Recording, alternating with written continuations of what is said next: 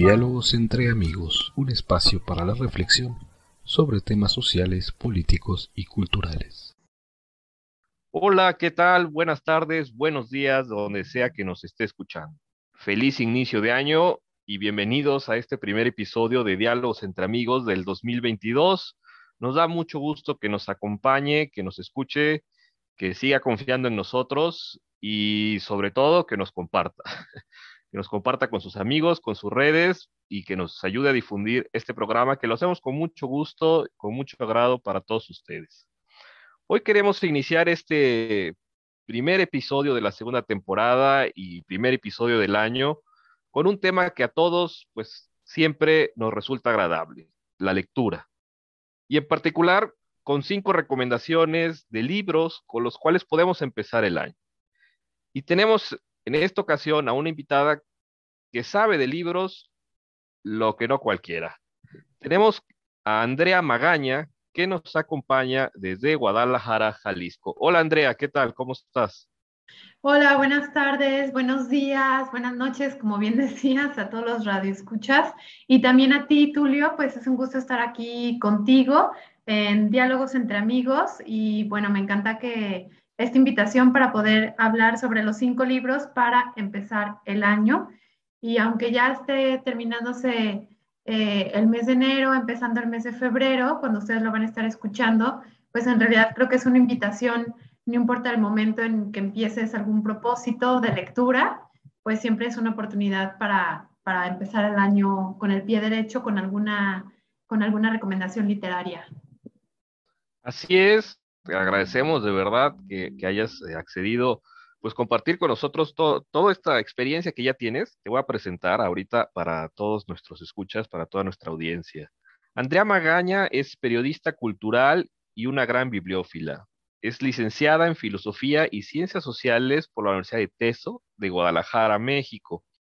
Inició su carrera como periodista en el año 2017, participando en la co-conducción de varios programas culturales y dos años después, en el 2019, lanzó su propio programa radiofónico en Jalisco Radio, en el estado de Jalisco, México, y es un programa de divulgación literaria que tomó un nombre muy curioso, la Tertulia de Minerva. Y ahorita nos comenta, si quieres, brevemente por qué ese nombre. En su emisión semanal aborda diversos temas literarios a través de entrevistas, diálogos, reflexiones sobre autores clásicos, autores contemporáneos, diversos títulos, y este programa ha llevado a cabo episodios y emisiones especiales en el marco de la muy conocida Feria Internacional del Libro de Guadalajara y ha participado ella misma en diversos foros culturales a nivel nacional como mediadora cultural. Muchísimas gracias, Andrea, por acompañarnos.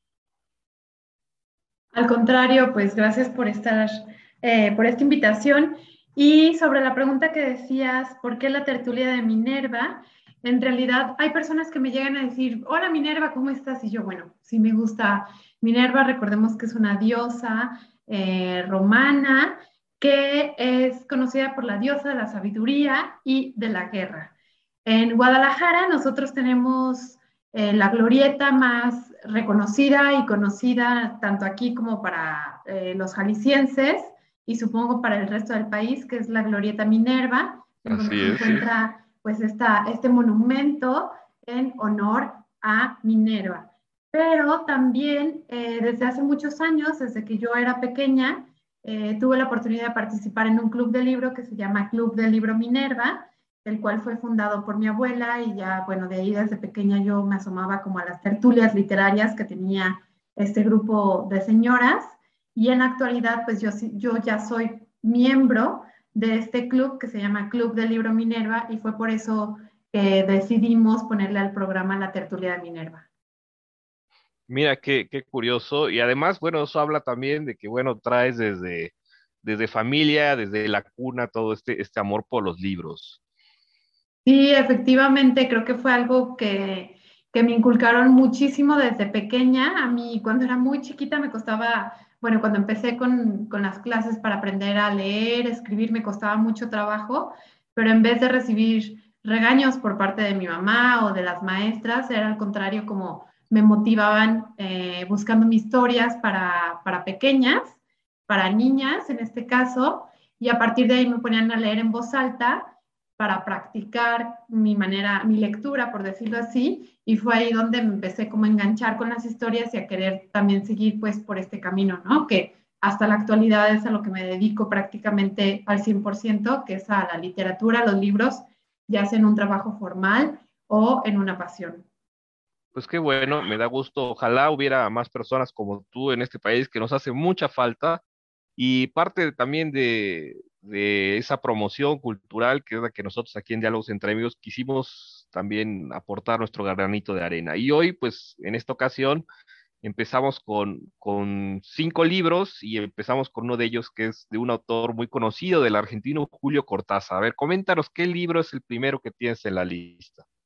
Bueno, Julio Cortázar para mí es como uno de mis escritores más queridos eh, y que atesoro. Eh, y yo conocí a Julio Cortázar, como bien decías, a este escritor argentino a través de su libro Bestiario. Bestiario es un libro de cuentos en los cuales Julio Cortázar expresa eh, su manera, su literatura, su manera de ver el mundo, de describirlo. Y me gusta mucho porque es una manera muy amena de empezar con Julio Cortázar. Julio Cortázar es conocido por su novela Rayuela, es una novela bastante extensa, eh, que muchas personas me han dicho que se quedan a la mitad que, o que ni siquiera llegan apenas al principio y, y luego ya lo abandonan, pero creo que la mejor manera de conocer a Julio Cortázar es a través de este libro bestiario que está formado por ocho cuentos. Casa Tomada, que es mi favorito. Carta de una señorita en París también está muy divertido. Lejana, Omnibus, Cefalea, Circe, que es así como, ese lo he leído muchísimas veces porque me encanta, y Las Puertas del Cielo. De hecho, este, este libro es el primero, donde, hasta donde tengo entendido, donde ya eh, Cortázar utiliza su nombre real, o sea, Julio Cortázar, porque eh, él mismo expresa por ahí que es eh, en una carta que es ya cuando él se siente pues listo para, para, para expresar lo que él mismo es y piensa, ¿no? Por ahí algo así dice en cuanto a que es la primera vez que ya utiliza su nombre, ¿no? Y es un libro, a diferencia de Rayuela, que, bueno, es un libro algo complejo, no es una novela tan fácil, aquí es un, conjunto de cuentos, tiene una esencia un poco curiosa porque manifiesta un poco la psicología de la neurosis, ¿no? Algo así tengo entendido este bestiario.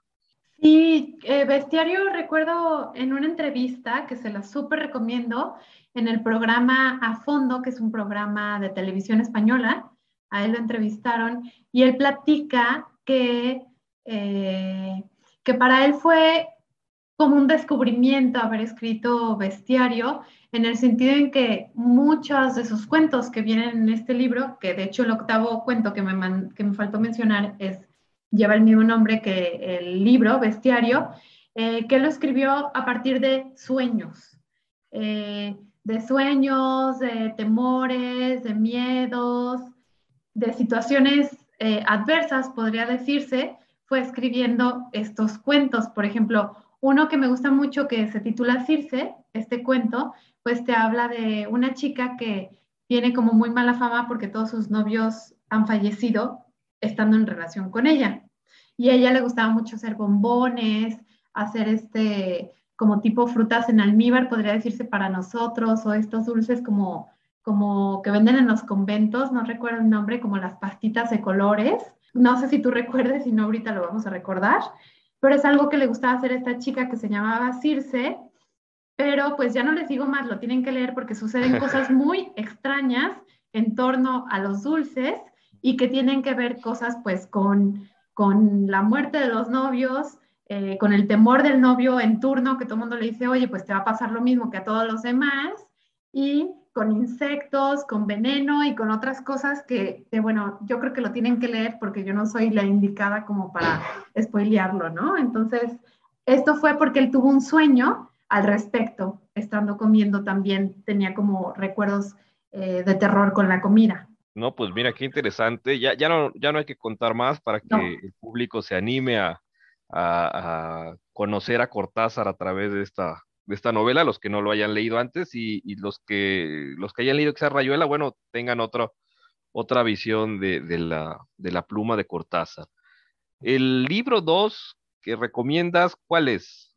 Es Entre los Rotos, que realmente lo acabo de leer hace una semana, semana y media, de Alaide Ventura Medina, que es una escritora veracruzana, así como tú, Tulio.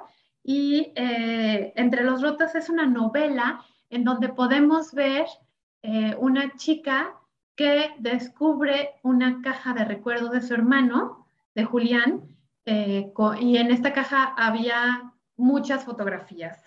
Y a través de ir platicándote cada fotografía, te va platicando un poco de su vida familiar, de la vida de ella eh, personalmente y de la vida de su hermano, de sus padres, la relación tormentosa que tenían con su papá, que era un ser pues machista y violento, de su madre que pues que era una mujer como sumisa, que siempre estaba como intentando proteger al hermano, pero nunca lo podía proteger. Y pues los mismos recuerdos de ella misma, no sé, va sacando una fotografía y te dice, yo no sé por qué mi hermano guardó esta fotografía, si ese día estamos aquí, en esta foto estamos en el parque con los tenis nuevos, yo no sé por qué mi hermano la guardó, si ese día después, camino a casa, mi hermano pisó un cohete porque el cohete venía hacia mí, lo pisó y los tenis se arruinaron, los tenis nuevos, y ahí mi papá explotó y fue la primera vez que golpeó a mi hermano. Y así te va contando foto por foto, con capítulos súper breves eh, que puedes dejar en cualquier momento de leer o retomar. Y realmente me impactó, me impactó esta novela Entre los rotos de Alaide Ventura. Sí, es una novela interesante. De hecho, eh, es, una novela bastante joven, es del 2019 apenas. Sí. Ganó el premio Mauricio Achar, precisamente a la mejor novela.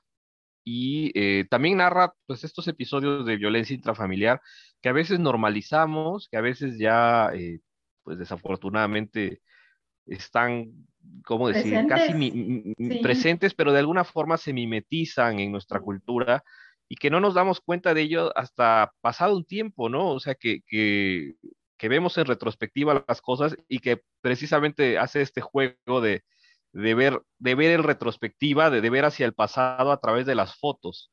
Y estas fotos que nos traen a la memoria los recuerdos, y es como cuando uno cae en cuenta y dice, mira lo que viví, mira lo que pasó, mira esto, y, es muy interesante la narrativa que, que esta chica, Alaide Ventura, maneja. Sí, efectivamente es una narrativa, eh, pues es muy breve, cada capítulo que son una, dos páginas realmente. Y yo decía, ah, bueno, lo voy a tener para irlo leyendo poco a poco, pero te, engancha tanto su manera de escribirlo, de describir las fotografías, que realmente yo lo leí en un par de días. Bueno, pues tenemos ya segundo libro para nuestro auditorio que tome nota. Primero, Bestiario de Julio Cortázar. Segundo, Entre los Rotos de Alaide Ventura.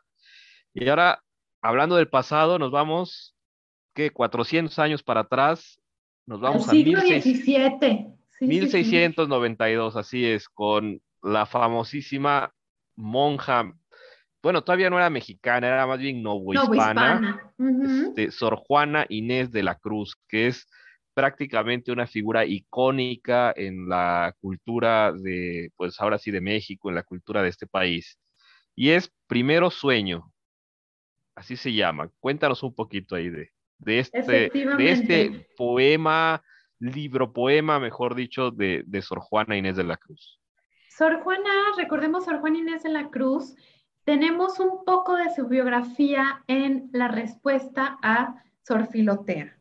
En la respuesta Sor Filotea, Sor Juana va platicando sobre sus inicios con la lectura, con la literatura, su amor a las letras, que aprendió a leer a los tres años porque acompañaba a su maestra, a su hermana, a la escuela. Y, y en esta carta ella dice que Primero Sueño fue su único poema, su única obra que la hizo porque le apasionaba, porque la, que la hizo porque era eh, algo que ella tenía que expresar, que era su obra culmen y que no la había hecho por encargos. Recordemos que en esa época muchos de los escritores lo hacían por encargos, ya sea por sus mecenas, ya sea en este caso porque, porque el convento lo pedía, porque alguna otra monja lo pedía, los virreyes lo solicitaban, etcétera, para cumplir compromisos. Pero Primero Sueño fue su trabajo que ella realizó por voluntad propia en Primeros Sueños es un poema precioso, súper barroco. Recordemos que el barroco está cargado de, palabras, de enigmas, es, es complejo. No es algo fácil con lo cual empezar con Sor Juana. Si quieren, si apenas van a leer a Sor Juana, les recomiendo la carta en la respuesta Sor Filotea. Si ya la conocen un poco más, les recomiendo leer Primero Sueño. En Primero Sueño podemos ver a una Sor Juana madura que nos habla sobre eh, un sueño, por vaya la redundancia, eh, te describe cómo la persona se va quedando dormida, cómo en, en este caso es ella, cómo el mundo va quedándose dormido, los animales nocturnos van despertando, cómo el cuerpo se va quedando dormido, entonces te habla de astronomía, medicina, eh, mitología, hace muchísimas referencias hacia los griegos, hacia la literatura eh, clásica para su época, contemporánea para su época. Entonces, pues para mí es un deleite leerlo y si necesitas mucho tiempo, paciencia y dedicación. Recordemos que Sor Juana es en sí misma ella una mujer cultísima, es decir, incluso para su época es una mujer muy culta. Y, y ella hace pues gala de toda esta erudición que tenía en este poema, que de hecho lo escribe que es, un homenaje a otro gran autor español, Luis de Góngora y Argote. Así es. Y es todo, ¿cómo decir? Es, es un poema, pero casi hasta diría yo, es un poema ensayo filosófico, porque eh, tiene, tiene esta narrativa de dormir, como dices, o sea, se queda, luego hay un como viaje y luego este despertar, que al final es, eh, sigue, digamos, esta línea filosófica eh, clásica, ¿no? De, la herencia occidental, de, pasar de la oscuridad a la luz, ¿no? Que, va eh, un poco embebido en la tradición religiosa también, siendo ella misma una monja, una religiosa, pero también en la tradición este, platónica, ¿no? De pasar de la oscuridad a la luz y el conocimiento y demás. Entonces es una, es una cuestión muy interesante que, como dices, no es fácil de leer, no es como como que te tomes un libro para sentarte y pasar el, rato. Es un libro que amerita,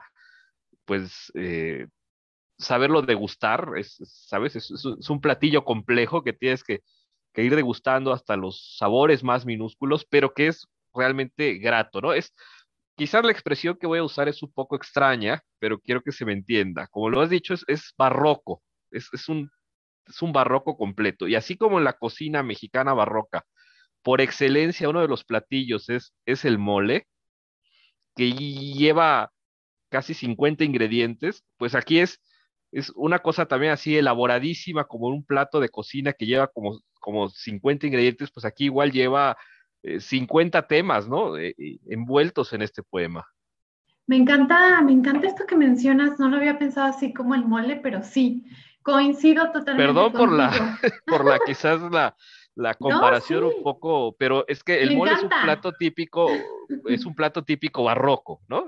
Nació en el pleno barroco novohispano, ¿no? Y cuando lo vas degustando el mole, pues vas percibiendo lo dulce, lo salado, lo picante, la pimienta, el chocolate.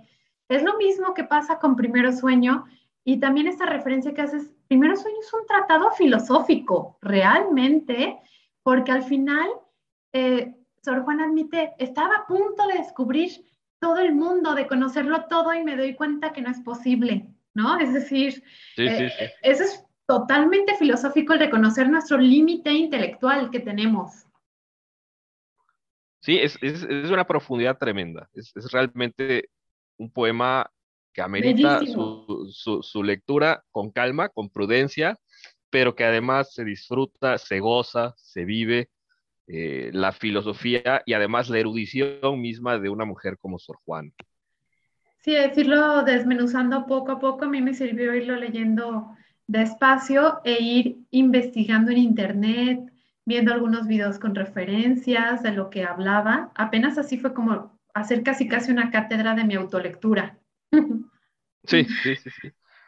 Bueno, cuarto libro, Física de la Tristeza y de un autor muy curioso, casi no tenemos, bueno, yo no conozco muchos autores de Bulgaria, Georgi Gospodinov, espero haberlo pronunciado bien, Georgi Gospodinov o Gospodinov, eh, a ver, es 2012, si no me equivoco, se publicó y fue la mejor novela en Bulgaria, arrasó en, las librerías de Bulgaria y se ha traducido ya a, pues, más de 20 idiomas. Y es, a ver, cuéntanos un poquito de este autor y de esta novela. A este autor yo lo descubrí en la FIL del año pasado, 2021, porque él fue invitado por el Festival de las Letras Europeas. No vino de manera presencial, pero sí le hicieron una entrevista en torno a la FIL y la transmitieron y todo, y ahí fue cuando dije, ¿quién es este señor? ¡Qué barbaridad! Es decir, su manera de expresarse intelectualmente es eh, extremadamente elevada, es un intelectual innato, eh, decía cosas como súper atinadas, muy profundas, que en la misma entrevista hace cuenta que estaba hablando sobre un tratado, yo qué sé, filosófico, eh, literario, moral, muy complejo, muy interesante, y fue cuando me di a la tarea de buscar algo de él algo que estuviera traducido y descubrí que lo único que hay traducido prácticamente es Física de la Tristeza eh, por una editorial española y corrí a, encontrarlo en la FIL. Resulta que compré el último libro que quedaba, que el chavo que, que, los estaba vendiendo lo tenía escondido ese porque él lo estaba leyendo, pero como que se apiadó de mí y de mi cara de que estaba desesperada de, de tenerlo en mis manos, que me dijo, bueno, ten, ya, ya después yo consigo uno. Fue muy curioso eso. Y les platico, Física de la Tristeza es una novela en la que eh, vemos a este escritor Gospodinov, que lo pronunciaste bien según yo, escritor búlgaro, como bien decías, en el cual él va haciendo, eh, va narrando la historia de un personaje, podría decirse, principal, que va brincando en el tiempo, te habla cuando, te habla cuando era pequeño, cuando era adolescente, cuando es adulto, eh, y va viajando como en el pasado, presente, futuro, te habla sobre la Segunda Guerra Mundial, te habla sobre el presente, eh, va haciendo como pequeñas anécdotas de la vida cotidiana, eh, te nombra platillos tradicionales, te nombra la cultura del pueblo búlgaro, te nombra, sobre la tristeza, sobre la melancolía. Es decir, no es como una novela continua del punto A, B al C de un solo personaje, sino a través de todas estas pequeñas historias vamos viendo múltiples facetas eh, de este personaje y de muchos otros personajes. Es una novela totalmente diferente. Yo no había leído nada parecido. Sí, de hecho, varias reseñas coinciden en que es una novela bastante, bastante peculiar, eh, diferente a lo que generalmente estamos acostumbrados, muy cargada también de, temas eh, filosófico-culturales. Según entiendo, la sitúa mayor, la mayor parte, digamos, de los personajes pasan por el periodo de la, de la Bulgaria comunista. Entonces, eh, según entiendo, por eso también tiene ese, ese hasta nombre física de la tristeza, por eh, tiene un cierto sabor a melancolía, pues parte también de lo vivido en estos eh, países comunistas que no fue nada fácil. y él mismo tiene una visión un poco del mundo muy peculiar, creo yo, heredero de, estos pensadores como de, de, la Europa del Este. Eh, hace poco, por ejemplo, falleció uno que, bueno, ya radicaba en Inglaterra, pero Sigmund Bauman, de origen polaco, eh, y también que tenían este pequeño eh, sabor, digamos, melancólico de, de lo que pudiera ser como una, ¿cómo decir? Como un reflejo de una cultura que que ellos ven como en decadencia, que es nuestra cultura occidental. ¿Me equivoco o, o, sí estoy bien? ¿Qué es lo que refleja un poco en este libro? Sí, efectivamente. No, no, no, para nada te equivocas. Sí refleja pues esta parte de, la melancolía, del comunismo, eh, de toda la situación que, que, vivió y ha vivido este país. Y, y, y también habla sobre el Minotauro. Y recordemos que el Minotauro, pues nosotros hemos escuchado la historia, ¿no? De aquel monstruo terrible que está en un laberinto y que devora todo lo que se cruza a su paso, pero en realidad lo que Gospodinov reflexiona y hace un comparativo con nosotros como humanos es que el Minotauro en realidad fue un bebé arrancado de los brazos de su madre y aventado en un laberinto, eh, abandonado, arrojado a un laberinto oscuro y es un ser que se encuentra solo. Es decir, en esta novela vemos la soledad eh, presente, continuamente presente. Sí, sí, sí, es eh, parte quizás de, muchos de los problemas que vivimos hoy en nuestra sociedad contemporánea, ¿no? Que, que, es la soledad presente en nuestros días, aunque aparentemente estamos muy comunicados y aparentemente en el fondo hay un dejo de soledad, de melancolía, eh, que pareciera que, que, inunda nuestros, nuestros espíritus eh, y que bueno, creo yo que da para reflexionar bastante y que pues invitados están para, para leerla, para para también hacer una reflexión propia. Y por último, se nos acaba el tiempo, entonces tenemos ya que, nombrar el último, el último autor, que es Juan Rulfo, mexicano. ¿Y cuál es su obra que citas? Que me imagino es la, la por excelencia la que todos conocemos de Juan Rulfo. Así es, por excelencia conocemos a Pedro Páramo de Juan Rulfo, escritor jalisciense. Eh, y Pedro Páramo, pues es una novela que nos habla sobre el pueblo mexicano, sobre el campesino, en este caso el campesino jalisciense, los campesinos, un pueblo, también volvemos acá a lo desolado, a la soledad, a la tristeza, al abandono eh, de, una, de, un, de un pueblo en Jalisco y también sobre la búsqueda pues de, la identidad y de un padre, ¿no? Entonces, es una novela bastante corta, pero es bellísima, es preciosa. Es un, te describe que eh, un pueblo de murmullos, y creo que esta sí es una de, las novelas que más he leído y releído en mi vida. La línea con la que inicia es casi ya un clásico. Dice, vine a Comala porque me dijeron que acá vivía mi padre, un tal Pedro Páramo. Esa línea es eh, ya prácticamente, como dirían ahora, de culto, ¿no? Es eh, prácticamente un clásico ya de la, de la literatura mexicana y de hecho ha sido catalogado, eh, el periódico El Mundo catalogó las 100 mejores eh, novelas en español del siglo XX y se encuentra dentro de ellas Pedro Páramo, es decir, ya es un clásico de la literatura ya no solo mexicana, sino la literatura en lengua, en lengua española.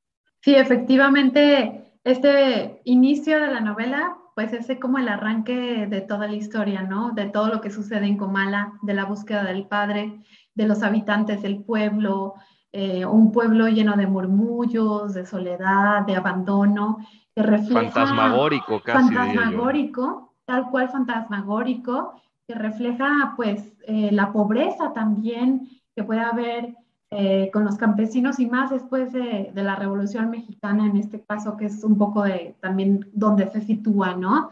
Entonces, no hay pierde con Pedro Páramo de Juan Rulfo, que es algo que quizás en algunas escuelas fue obligatoria la lectura. En mi caso, cuando yo lo releí años después, eh, lo descubrí de una manera totalmente diferente. Si lo descubre uno con cierta madurez, ya es, otra visión diferente. Me parece que además, como bien dices, refleja esa visión de, de, desolación, ¿no? Es como de, de, desolación, de fantasmas, de que, bueno, vividos después de una guerra que en México duró pues casi 20 años de la Revolución Mexicana y que se prolongó con la Guerra Cristera y que además en la zona de Jalisco y en algunos otros estados, aquí mismo en Veracruz, fue, fue bastante dura la Guerra Cristera, es decir, fue una continuación de la, de la Revolución Mexicana.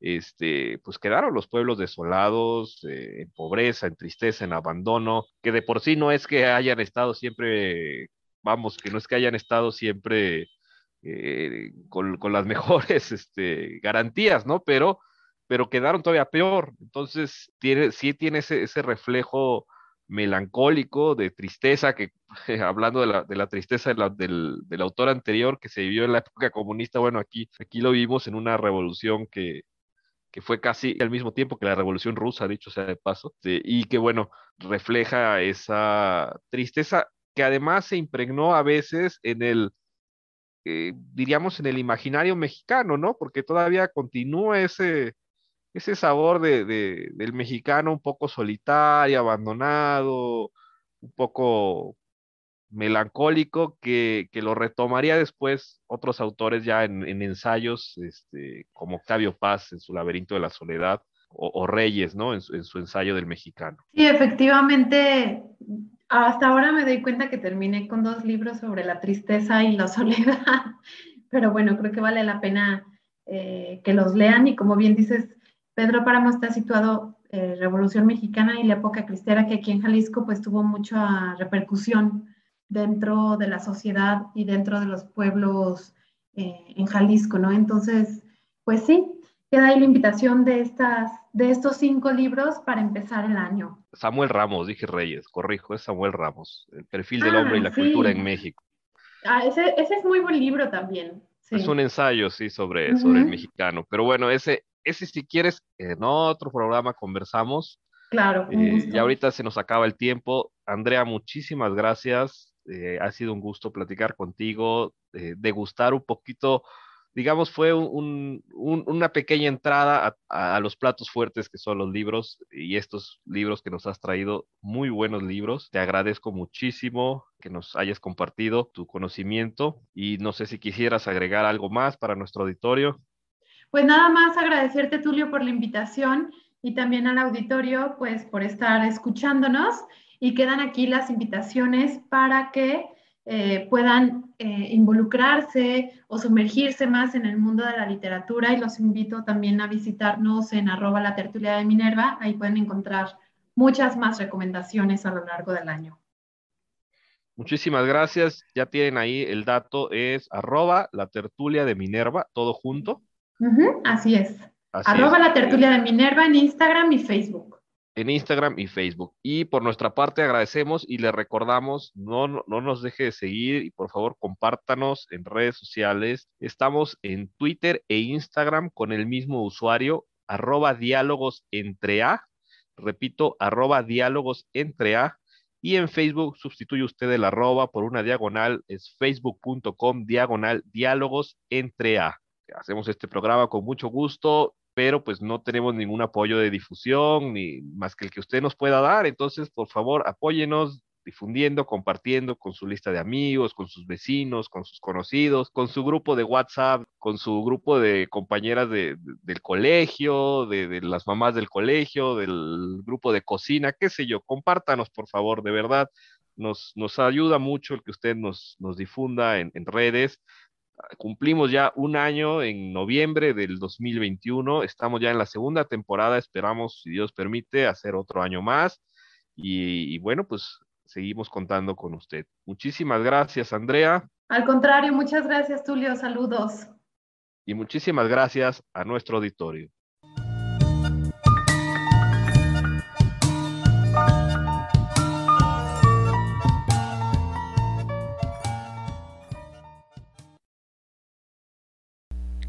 Programa grabado el 1 de febrero de 2022.